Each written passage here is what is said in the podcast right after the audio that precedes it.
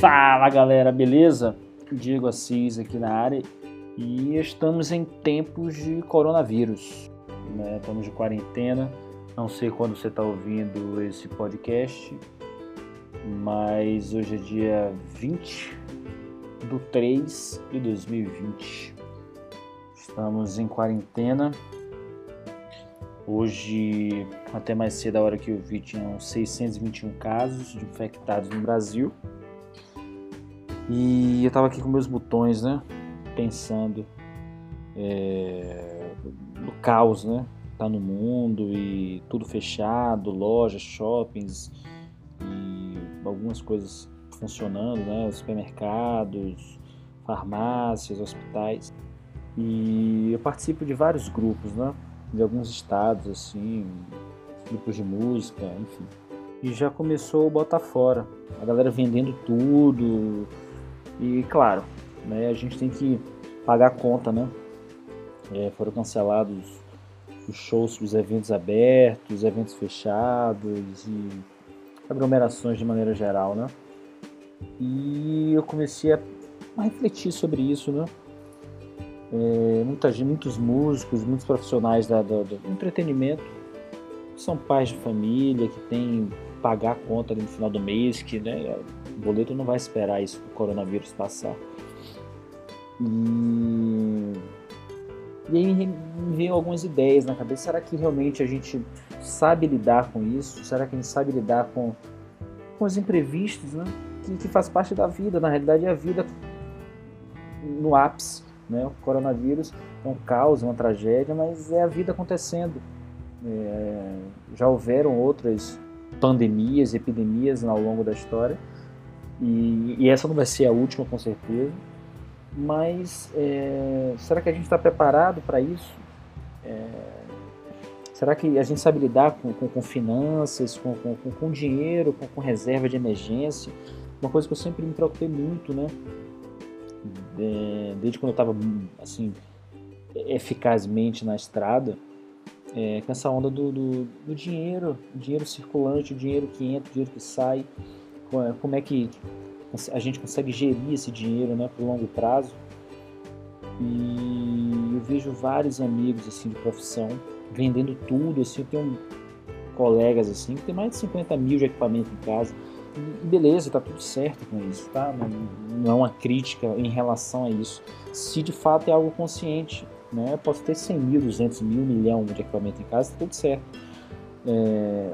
O que eu fico pensando é o seguinte: será que vale a pena, né? Se você põe na, na ponta do lápis, né? Você tem, sei lá, 50 mil de equipamento em casa, ganha um cachê de 250, 300, faz 5, 6 shows por mês. Eu, eu, botei aqui 250, 300 é uma média, tá? A gente sabe que isso varia de mercado para mercado. É, mercado no sul é uma coisa, no nordeste é outra, no norte é outra, depende de estilos também, de função dentro do trabalho. Mas enfim, tem gente que ganha 600, a gente ganha 800, a gente ganha 1.200. A gente já sabe. Estou fazendo uma média para que a gente consiga elucidar aqui a linha de raciocínio. É, tem filho pequeno em casa, sei lá, tem que pagar conta. Será que essa conta realmente está fechando? Porra, tá caindo uma chuva da porra agora aqui. Então, se você vê um chiado, um, um hammerzinho ao fundo aí, é ao som de uma boa chuva. Então, é, eu fico pensando nisso, velho. Eu fico aqui trocando em miúdos. É, e é sempre aquela mesma história da gente estar tá sempre buscando o melhor som, o melhor equipamento, o melhor tudo, mas é, eu tenho uma coisa comigo assim que eu sempre penso no, no longo prazo, né? E eu acho que a vida ela é muito maior do que, do que equipamento, do que né, a, a, própria questão da música em si. É, porque tem, tem outras questões né, envolvidas no, no, no, tocar, no lidar com a música, no viver de música, né? não só o músico em si, mas o engenheiro de áudio, o hold, enfim, os produtores. É, porque aquele dinheiro que você ganha semanalmente tem um dinheiro que entra, né? você tem um fluxo de caixa com rotatividade interessante é depender do estilo, claro, depender do estado, do, do mercado que, se, está envolvido, mas de maneira geral é, existe né, um dinheiro que entra ali semanalmente. E a gente está sempre em busca de equipamentos e tal. E interessante disso, dessa questão da troca de equipamento, é que é, eu conto no dedo de uma mão, assim, né? Os músicos que realmente trocam de equipamento e você consegue ouvir esse resultado final, assim, de realmente é, uma grande mudança. Né? Geralmente troca de equipamento e aí você inserta tudo no outro equipamento e aí você tem o mesmo você assim, pô, que loucura, né? Gasta 10 mil reais a mais, 5 mil, dependendo se for teclado, guitarra, os equipamentos estão bem onerados. É, essa é uma reflexão.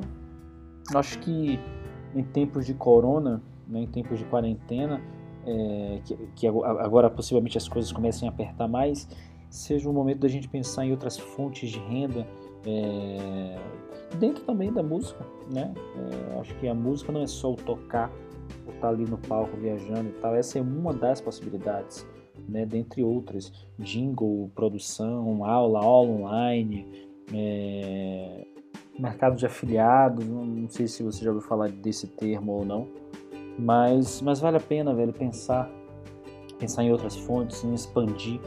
Acho que isso dá um podcast massa. Vamos fazer um outro sobre fontes, é, fontes de renda dentro da música, né? Além do, além do palco. Porque eu acho que no final das contas, velho, o que importa mesmo é a gente conseguir viver da nossa arte, conseguir viver de música honestamente e viver bem, né? ter alguns produtos, é, ter uma carteira de produtos mesmo para oferecer, né? de tickets diferentes, ou seja, tem um cachê para cobrar para tocar em tal lugar, tem um valor de aula, tem um valor de aula particular, tem um valor de aula em grupo, tem um valor de aula online, gravações, etc. Tem um monte de coisa aí bacana. Hoje, graças a Deus, eu tenho outras fontes de renda, tanto dentro da música quanto fora. Hoje eu toco literalmente com quem eu quero, assim, com, com, os trabalhos que eu gosto de fazer, que eu acho interessante. Já tem um tempo que eu saí da estrada, essa coisa de estar tá viajando e pegando ônibus para cima para baixo, avião, etc. Nada contra, tá tudo certo. Quem gosta, tem gente que adora e tá tudo bem. Eu acho que tudo que a gente tem que fazer na vida, a gente tem que ter tesão. Né? Tem que gostar, tem que fazer sentido de alguma forma. Para mim fez sentido durante muitos anos, depois deixou de fazer sentido né? E talvez volte a fazer sentido daqui a algum tempo. E, e é isso aí, velho. Ou por uma questão financeira, ou por uma questão de, sei lá, de querer voltar mesmo e foda-se. E a gente faz o que tem que ser feito mesmo. Mas é, só um, um, trocando em miúdos aqui, né? É um, uma colocação que vale a pena a gente pensar. Né? Será que é, tudo isso vai passar? É claro o mercado vai voltar e quem trabalha tocando vai voltar a tocar, quem trabalha dando aula vai voltar a dar suas aulas, quem, enfim, tem seus mercados, a coisa vai voltar de, de alguma forma. Mas é, é um bom momento para se refletir sobre as crises, sobre os problemas, sobre como a gente pode contornar, porque aquela coisa, em toda crise tem alguém ganhando dinheiro, né? Em toda crise tem alguém se dando bem de alguma forma. É claro que isso é uma tragédia, a gente não vai colocar que ah, o povo tá ganhando dinheiro no meio do caos e coronavírus, enfim, é outra história. Mas é, é só isso, só um, uma colocação que vale a pena a reflexão. Enfim, falei pra caralho e, e fiquei rodando aqui, então é isso. É, deixa os comentários aí, vamos trocar uma ideia, manda uma mensagem lá no meu inbox no Instagram, me fala o que você achou. Enfim, se você é profissional da música de alguma forma, que tem muitos simpatizantes, hein? Que ouvindo a gente, tá? já recebi alguns feedbacks de gente que não tem nada a ver com música, quer dizer, teoricamente, né? Tem outras profissões, mas que curte, assim, a música, curte o contexto, enfim, tudo que envolve a música. E vamos nessa. Tamo junto. Abração.